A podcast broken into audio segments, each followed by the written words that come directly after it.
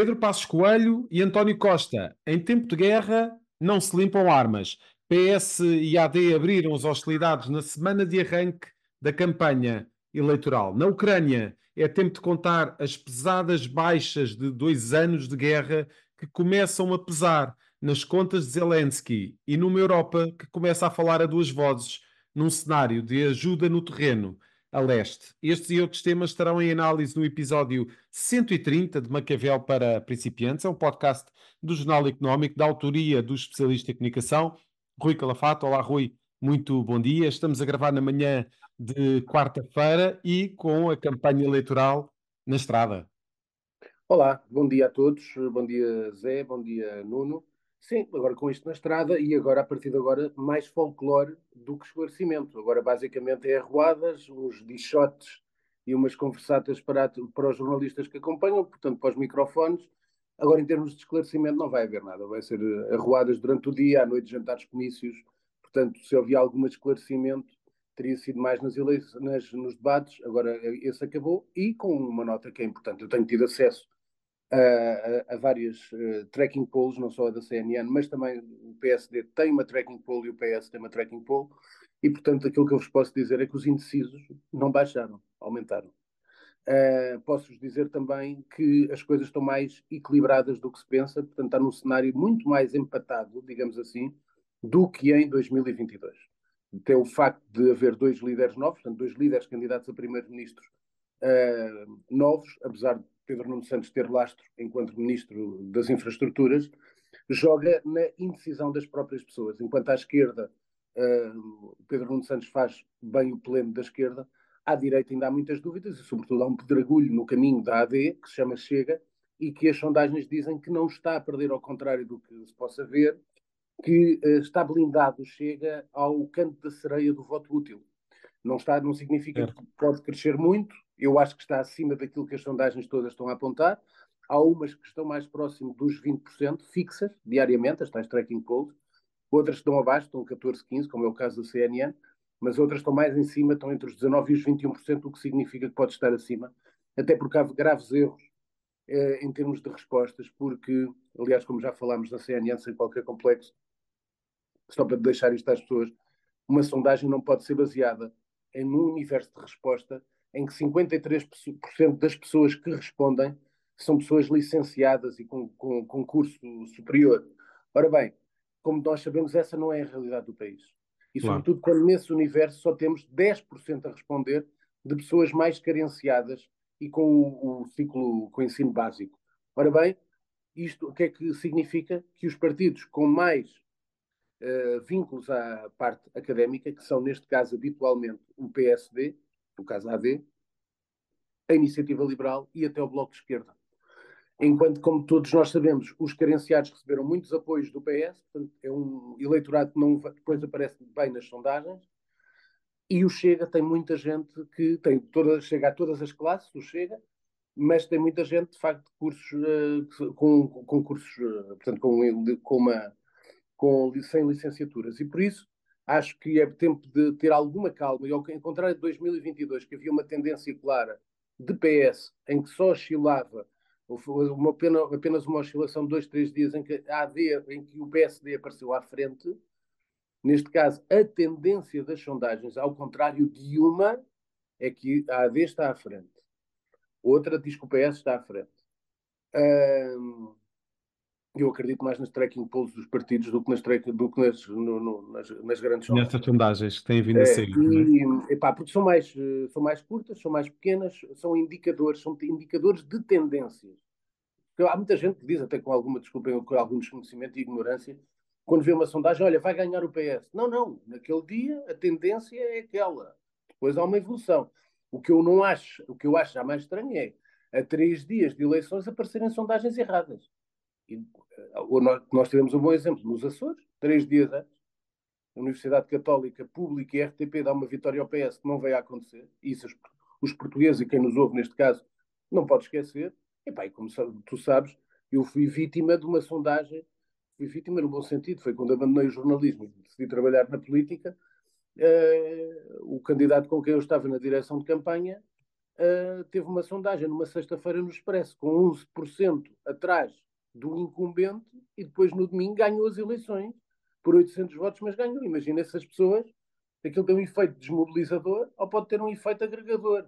Mas pode ter sido um efeito desmobilizador no eleitorado que apareceu com 11 pontos à frente e foi agregador daqueles que estavam a acreditar na pessoa que podia dar a mudança. Portanto, eu já passei por muitos, muitas histórias e todos. Isto são só as histórias que eu posso contar. Eu tenho outras histórias, claro. acho que já te contei a ti algumas vezes. E vem, vem no eh, livro, Rui? Vem no teu é, livro? Não, isso não. O meu livro já, okay. já falo disso. Até estou aqui uma nota para pôr aqui do livro. Não tinha falado disso e daqui a nas sugestões já, já falo. Não, o meu livro não fala sobre isso. Uh, acho que pode ter uma passão uma ou duas coisas sobre isso, mas não é, não é o foco. Mas, portanto, as coisas estão muito em aberto. Portanto, quero dizer isso às pessoas. Mesmo eu continuo com aquele cenário de três partidos possíveis acima de 20%, e continuo sem saber muito bem para onde vai, e sobretudo uma coisa que hoje à noite irei falar, hoje é quarta-feira, hoje irei falar, hoje irei analisar, eh, é o meu tema, a estratégia do PS, e há algo que habitualmente as mulheres são os mais indecisos e decidem mais em cima da hora e ninguém está a falar para elas. Uh, e por isso eu acho que esse é um dos temas que tem que ser tocado e portanto há muitos, muitos indecisos. Sendo que, e passando ao segundo tema, de facto, o tema desta primeira semana de, uh, oficial de campanha foi Pedro Passos Coelho.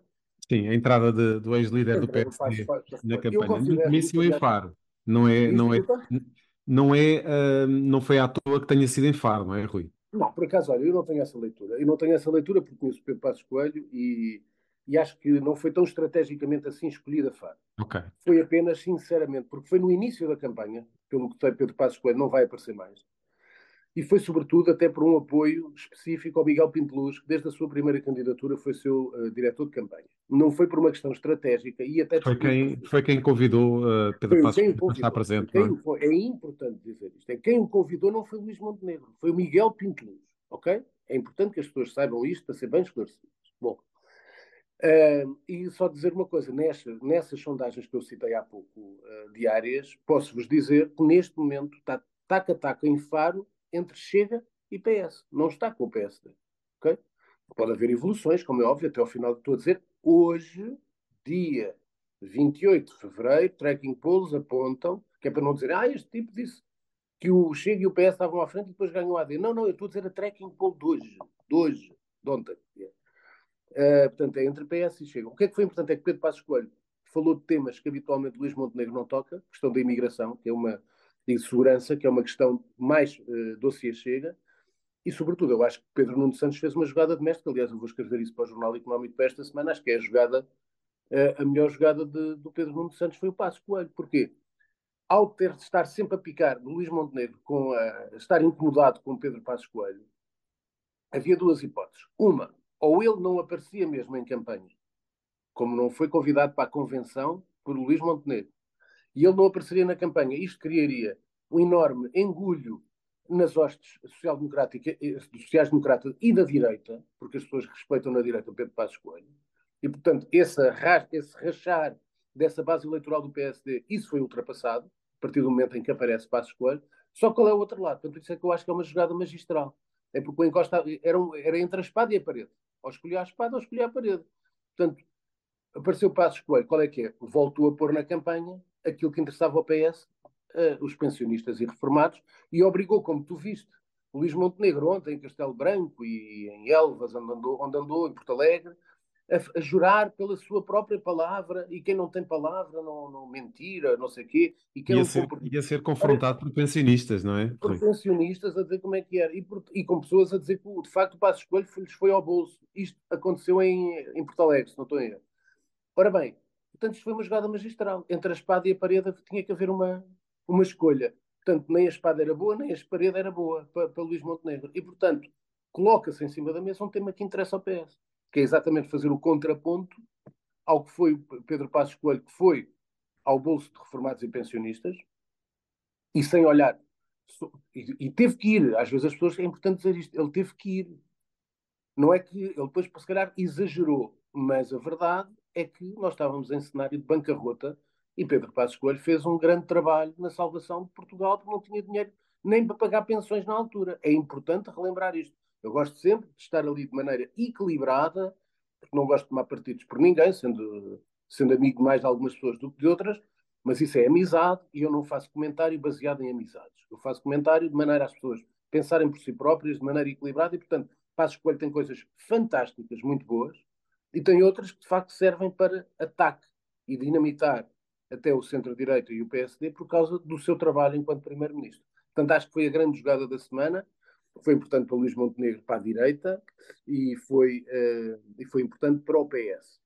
Uh, eh, depois, para terminar os temas da política, só dizer que há um tema que eu acho que apareceu uma vez em Braga, foi José Luís Carneiro, no comício em Braga, onde ele é cabeça de lista, onde fala de uma possível acordo secreto entre o PSD e o Chega. Ora bem, nós estamos já tinha, já tinha sido avançado por André Ventura, não é?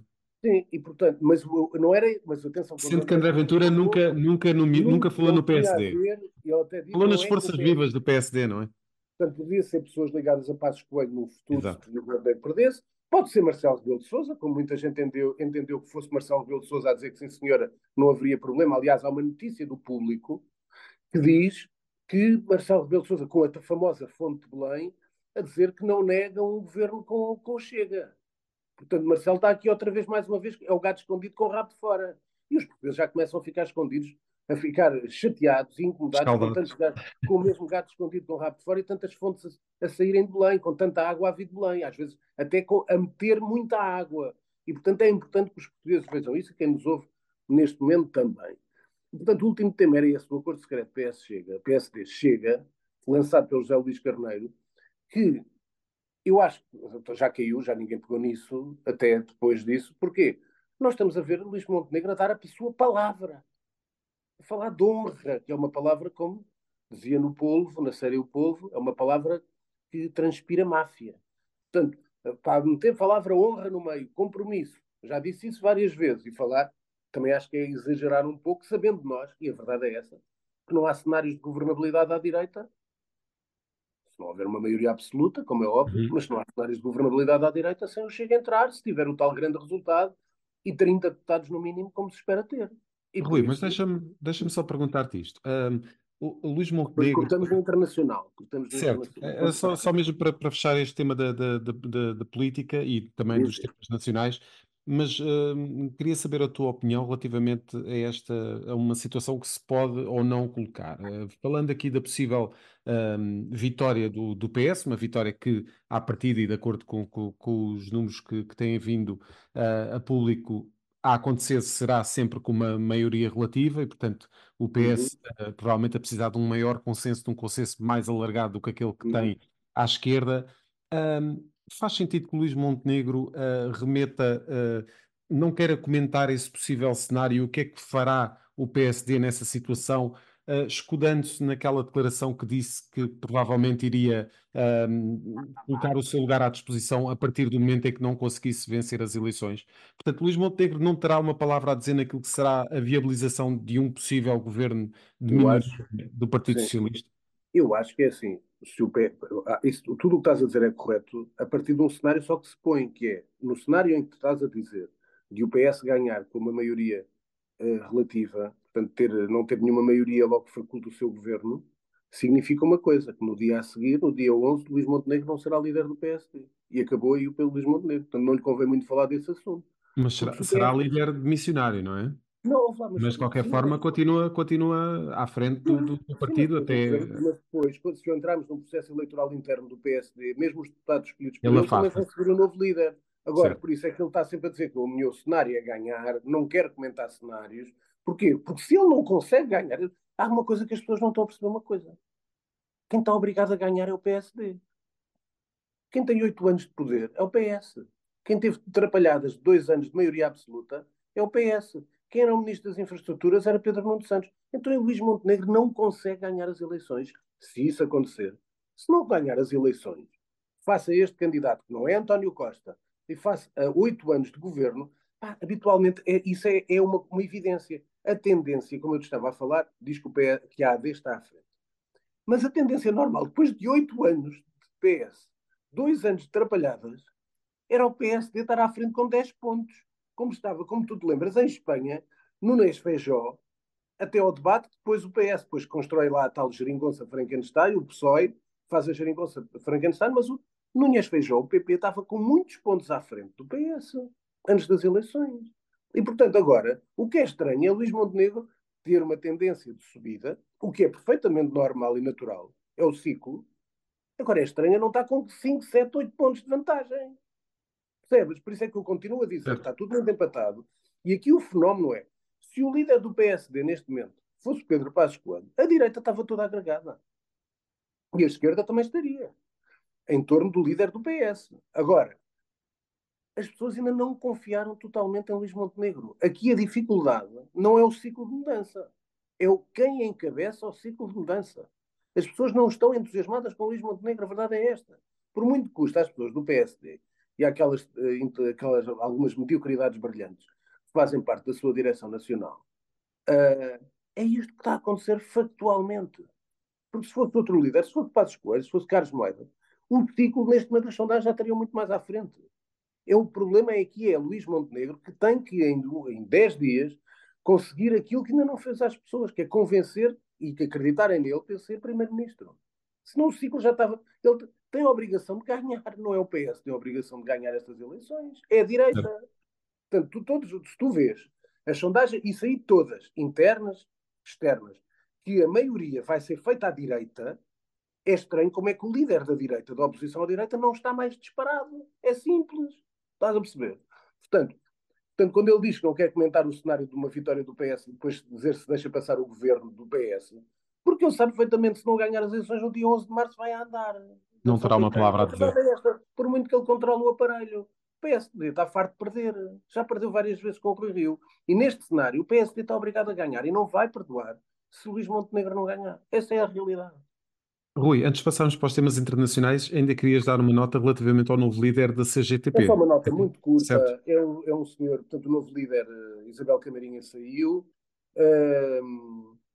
E o que é interessante é que vem um, um senhor que era mecânico de, de, de, autocarros e de caminhonetas, portanto, que vai ser, que se chama Tiago Oliveira, uh, é do Porto, e portanto vamos ver uh, o que, o, porque é que eu escolhi só este tema, só esta pequena nota. CGTP é muito importante no, na, na, defesa dos trabalhadores, mas é um, um braço armado, sempre o foi, uh, da, do PCP. Ora, se o PCP perder a sua influência, como eu acho que vai perder, e provavelmente só vai eleger deputados no máximo em três círculos eleitorais, é no máximo. Eu até acho que pode eleger só em dois, que é Setúbal e Lisboa. Mas se elegerem mais um, três, depois fica neste momento com a sensação nítida que o, PS, que o PCP passa a ser apenas um partido autárquico, até ver, e a sua força vai ser apenas na rua, até ao dia em que possa ter um novo líder e que possa recuperar algum eleitorado. E esse líder eu já apontei. Há duas hipóteses, como é óbvio, que é o João Ferreira ou o João Oliveira. Senão isto não, com o Paulo Raimundo tem sido, infelizmente, para o PCP, como é natural, mas tem sido uma, um cenário catastrófico. Aliás, tu vês os próprios comícios que têm sido feitos vão sempre fazer quase comícios ali à região de Setúbal, que é onde, onde têm máquinas ainda. E, mas é gente de partido, funcionários das câmaras, etc., que vai aparecendo. Portanto, não há, há pouco eleitorado livre, disperso, que opte, pouco, muito pouco, não estou a dizer que não há, estou a dizer é que é muito pouco, aquele que depois optará por, por Paulo Raimundo. Isso é um cenário catastrófico para o PCP, que depois fica como seu, com o seu braço armado a ter a verdadeira força, e não o partido, mas sim a CGTP. Muito bem. Rui, um, vamos passar para os temas internacionais e para os dois anos de guerra na Ucrânia. Sim, muito rápidos. Olha, uh, nos dois anos de guerra, a lamentar, segundo os números de Zelensky, 31 mil militares ucranianos uh, mortos. Foram com certeza muito mais da parte do exército invasor, mas não temos esses números, porque Putin não os liberta e também vamos ver se esses são os números reais. Agora, o que é interessante é uh, vários protagonistas do Ocidente foram a Kiev houve aquela ideia, sobretudo de Macron, lançada perigosa, de poder haver tropas ocidentais, portanto, destacadas para irem para a Ucrânia, o que isso significaria uma declaração de guerra da NATO à Rússia, e aí sim teríamos uma escalada.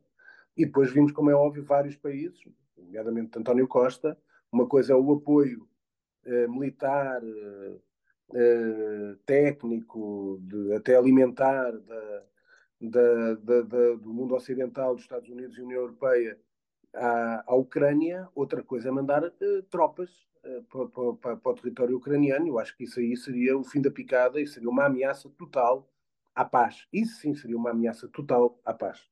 E por isso, nestes anos, o que nós estamos a ver é que dois anos, infelizmente, como todos mais ou menos adivinhavam, são dois anos que eu, isto só vai ter uma solução, a meu ver, ou vai ser em novembro de 2024, ou vamos ter uma longa guerra a continuar. Eu digo novembro de 2024, já toquei aqui neste assunto, até para passar para o segundo assunto, tem a ver com os Estados Unidos. Portanto, se houver uma mudança com Donald Trump no poder, ou vai acabar a guerra bem ou mal. O que é significa bem? É chegar a um acordo com o próprio Putin e das suas amizades com o Putin e acabar, coisa que não me parece fácil. A segunda é acabar com o apoio militar e com as milhares de, milho de, milhares de milhões de dólares que forem enviados para lá e Trump nisso vai acabar com esse apoio à Ucrânia. Isso é uma coisa que me parece óbvia. Depois, segundo tema. Quer, quer já, quer já falar, falar de, de, Nikki Haley, já que, já que estavas no tema tanto. Trump. Uh, Trump, Donald Trump venceu as primárias na Carolina do Sul, foi o estado onde ela foi governadora uh, e popular, a Nikki Haley. O que é curioso, ela ainda recebe um milhão de dólares uh, de donativos no dia a seguir a ter perdido com estrondo, vai até à próxima super terça-feira, mas já toda a gente viu que, quer dizer, pode estar a marcar para o futuro, isto é, dar mais, estar a dar mais etapas neste seu percurso, ganhar mais notoriedade. Porquê? Porque ela pode estar a jogar no futuro, isto é, Trump tem uma maneira de gerir, é o seu último mandato se for presidente dos Estados Unidos, e no dia em que sair de presidente dos Estados Unidos, se calhar a direita americana e os republicanos terão que ter uma nova forma de encarar uh, o poder e a maneira de fazer política. O Trump é um estilo próprio, como toda a gente sabe, às vezes um bocado às vezes não, quase sempre troglodita e às vezes impreparado sobre os desafios do mundo. E, portanto, Nikki Haley vai aparecer como uma republicana moderada para o futuro e, portanto, por isso vai a mais, uh, apesar de perder quase todos os territórios, todos os estados onde vai estar envolvida, mas vai para dar essa, para ganhar mais notoriedade nacional e para até uh, ter essa imagem de contraste com Donald Trump que possa servir para o futuro. E uh, no Brasil, uma manifestação pró-Jair Bolsonaro que está a ser investigado por uma alegada tentativa de golpe de Estado. Pois isto era um teste de Bolsonaro, que já há muito tempo que não, que não media portanto, a sua influência no Brasil. Depois, como tu te lembras, como, que, como todos se lembram, quem nos ouve, depois ele foi para os Estados Unidos e, portanto, esteve fora. E, de facto, a manifestação foi enorme. Uma coisa é a investigação que está a ser feita sobre Bolsonaro, que vem já desde o tempo da, de, de ele ter deixado peço desculpa, ter deixado o Planalto. Outra coisa é a força, e a força de facto em São Paulo, a manifestação deles esteve fortíssima. Portanto, significa uma coisa que me parece óbvia e perigosa para o Brasil: é que o Brasil continua dividido, fortemente dividido, entre uh, Lula e Bolsonaro, entre PT e as, as forças da direita. Uh, e por isso julgo que, mais uma vez eu digo, é sempre importante as terceiras vias, o centro moderado, e o Brasil, neste momento, não tem candidatos, pelo menos que se apresentem e que as pessoas reconheçam já eh, para uma sucessão de Lula do centro moderado. Isso é um problema para as democracias e um, um, problema para a gestão dos países. Essa é uma realidade. As pessoas não podem escamotear e, e por isso vejo isso com muita dificuldade, esta guerrilha que vai continuar entre Bolsonaro e Lula para o futuro do Brasil. Muito bem. E antes das sugestões culturais, ah, vais entrar aqui de mariposa. Sim, vou falar de mariposa só por um, motivo. Epá, tem que se dar uma palavra pela, pelas vitórias e pelas medalhas no Campeonato do Mundo, do Diogo Ribeiro. Porque uma coisa é nós estarmos consistentemente, termos, por exemplo, grandes craques no futebol e sermos uma fábrica produtora, ser quase, aqui somos, somos nós que trazemos uma série de craques para o mundo e, portanto, temos uma fábrica de futebol muito bem feita. Temos cada vez mais noutras áreas. Lembro no passado que apareceu Carlos Lopes e de repente aparece uma série de grandes uh, meio-fundistas e fundistas, tanto homens como mulheres, e portanto houve ali uma grande, um grande boost no, no atletismo nacional. A importância dos ídolos, não é, Rui? Sim, que nos encheu de honrar a todos, e portanto, sem dúvida. Ainda hoje, ainda hoje eu fico sorridente quando leio, eu leio sempre jornais desportivos todos os dias, e vejo na última página uma nota que Rosa Mota bateu o recorde mundial da, mini, da, da meia maratona aos 65 anos, portanto, na, na, na, na, idade dela, no escalão dela, e portanto nós são grandes atletas. Carlos Lopes foi um grande atleta tal. Ora, na natação nós não temos esse. Tivemos o Yokoshi, mas nunca ganhou nada de especial. O Yokoshi teve nos Estados Unidos, o Rui Borges, acho que já ninguém se lembra, que era um primeiro grande nadador, teve nos Estados Unidos. O Diogo Ribeiro treina em Portugal. Portanto, ou é um talento mesmo natural, ou é algo que se está a passar, e é isso que temos que acompanhar. Se é mesmo um talento que emerge uma vez em, em mil, ou se é de facto uma, um, um, avanço estrutural da natação portuguesa. E para lá do, do Diogo Ribeiro, vamos continuar a ter mais campeões e com a perspectiva de podermos ter medalha olímpica, o que seria excepcional, num desporto que é a natação, que não nos é, eh, apesar de nós sermos um país de mar, nós nunca fomos fortes na natação e, portanto, fico muito contente com este avanço do Diogo Ribeiro. Esperemos que seja um avanço consistente da natação nacional. Um raro, mas justo apontamento esportivo do Rui Calafato neste é. podcast. Rui, passamos para as tuas sugestões culturais. Olha, primeiro vou pôr aqui, como tu falaste disso, eu por acaso tinha-me esquecido, é só para dizer, sobre o meu livro, que tu falaste há bocado. Certo, Portanto, certo, está certo. tudo confirmado, eu até posso, ainda não posso mostrar a ninguém, porque por causa do título. O livro já está feito, eu já, já está a capa feita, já foi a capa aprovada. Uh, posso dizer que a capa está, uh, por acaso tem muito vermelho, que vai chatear muitos meus amigos do Sporting, mas porque há uma ligação que compreenderão que eu já estou aqui a avançar e se posso avançar, à CNN. E, portanto, isto foi tudo aprovado com a CNN, uh, com ajuda também da CNN ao nível depois de marketing e, e, comunicação, porque vai ser também importante eu, enquanto comentador CNN, ter essa ligação com a CNN. Uh, terei a reunião agora nos próximos 15 dias já com a comunicação da, da Leia, para dizer que, como vocês, para quem sabe, para quem não sabe, eu explico. A Leia é uma das maiores editoras portuguesas, juntamente com a Porta Editora, e dentro da Leia, tal como na Porta Editora, tem vários uh, selos, tem várias chancelas, e portanto o meu livro vai sair, agora já está decidido, com a chancela da Oficina do Livro, que é uma magnífica editora dentro do universo da Leia.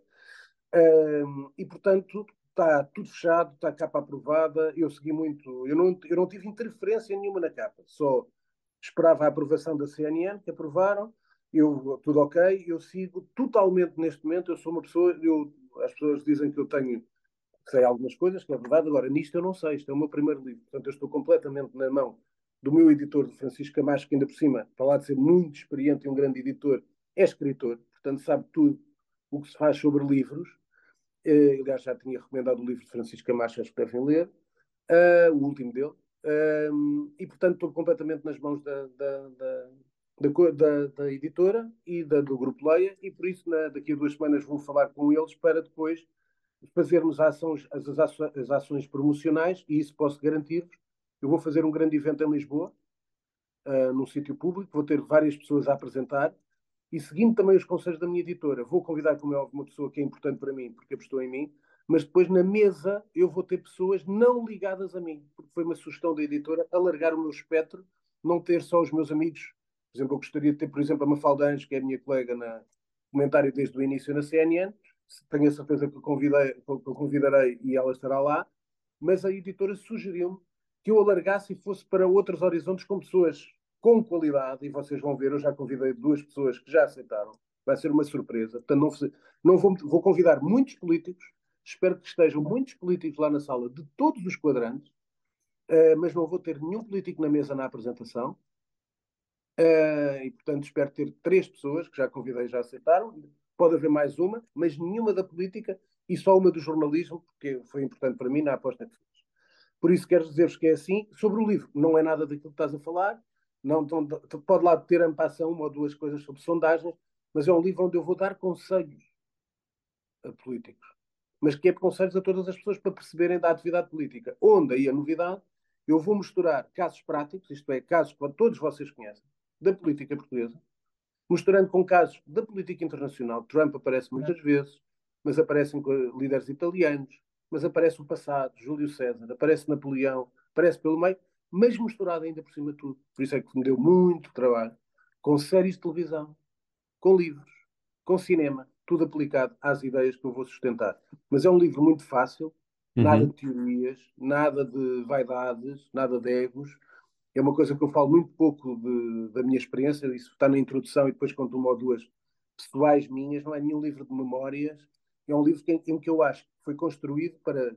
Eu tive prazer nisso, em, em escrever, deu-me trabalho muito, mais de um ano, mas sobretudo vai dar prazer. Eu já apresentei o livro, já apresentei os capítulos, dois capítulos a uma das pessoas que vai fazer a introdução do meu livro, que eu convidei para estar na mesa, que acha, se isto for sempre assim, nos 10 capítulos, 12 capítulos que tem o livro, que é muito dinâmico, é muito ritmado, as pessoas vão ler com muito agrado, porque é muito simples e, chega, e toca às pessoas como eu tento sempre fazer. Rui, temos três minutos para o fecho. Quanto? Três minutos para fechar o podcast.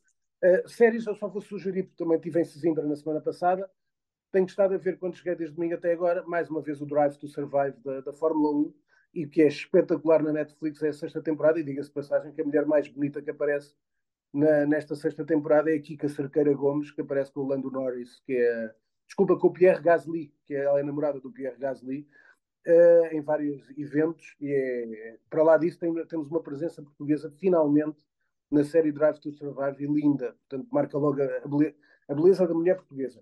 Por três livros que eu recomendo, muito rápido, eu já tinha recomendado isto, se conseguirem, Os Anjos, os Los Angeles, chama-se Los Angeles, de Charles Manson, e depois com os seus anjos que andavam atrás dele na corte, é um livro espanhol, editado em Espanha, para que eu considero fantástico, é muito giro sobre os anos, e tem, sobre o filme até do Quentin Tarantino, do Era Uma Vez em Hollywood, tem tudo a ver com este livro, ele podia-se ter guiado por este, por este livro. Este é um livro brasileiro da Fabiano Guimarães, é o seu segundo livro, Como se fosse um monstro, tem a ver com barrigas de aluguer, é um livro fabuloso. E por último, eu, eu por vezes, eu tenho já novos projetos sobre um livro que venha a seguir. Isso é que eu ainda não vos posso dizer o que é que tenho na cabeça, mas a importância que eu dou aos livros tem a ver com as vezes que eu os repito. Eu considero o livro mais importante da minha vida, A Montanha Mágica, de Thomas Mann, e um dos livros que eu li mais do que uma vez é este que estou a ler outra vez, porque isto tem a ver com aquilo que eu quero construir para o projeto que vem a seguir. É um livro que eu adoro, que é do Eduardo Mendonça, é um grande escritor espanhol, catalão, A Cidade dos Prodígios. Esta é outra edição, esta é da Sextante, já é antiga. Eu tenho outra antiga do Centro dos Leitores, tenho duas edições do livro. Em que a personagem principal é Barcelona. Não, não quer dizer que eu vá escrever sobre Lisboa, mas eu lembro-me perfeitamente da construção e é aquilo que eu quero fazer, ou quero pelo menos inspirar-me nisso para aquilo que estou a fazer. A frase da semana é: se mais algo, ah, desculpa, a pergunta da semana pergunta. é se mais algum partido uh, vai ter voto, vai ter deputados para lá destes que já todos conhecemos, porque há sondagens em Tracking Polls que é um partido que é o ADN, pode ter um deputado. Ora, o ADN é uma curiosidade, se calhar hoje à noite poderão ver, não sei se o Luís vai pegar nisso, o Luís Paixão Martins, que ele ontem falou disso, é que o ADN aparece nas cruzinhas. Quando tu vais à cruzinha, tu apareces as siglas. E o ADN é o partido. No, no, na AD não aparece AD. Aparece os três, PSD, CDS e PPM. Portanto, quando as pessoas ouvem falar AD, AD se calhar até depois vem a AD e podem lá até porque Pensam que é a Aliança Democrática. Podem ser a Aliança Democrática ADN. Portanto, isto é chamar a atenção e a, partir já aconteceu no passado ganharam muitos votos à conta do PS por causa da mãozinha, que era o Partido Operário da Unidade Socialista, do Aires Rodrigues e da Carmelinda Pereira, que teve uma vez uma grande votação, porque as pessoas confundiram a mãozinha do POS com a mãozinha do PS. Portanto, vamos ver se há alguma surpresa para lá dos, dos partidos que estão agora na, uhum. com representação parlamentar, se há alguém que entra, se calhar até por, por azar, ou por sorte, digamos assim. É uma história muito curiosa para acompanhar. Obrigado, Rui. Voltamos para a próxima Obrigado. semana. Fechamos assim uma cavial para principiantes. Ouça e acompanhe este podcast no Spotify, Google Podcasts e Apple Podcasts. Este é um programa de autoria de Rui Calafato, conta com a condução de José Carlos Lourinho e o cuidado técnico é de Nuno Braga. A música está a cargo de Caspar. Está fechado o manual desta semana.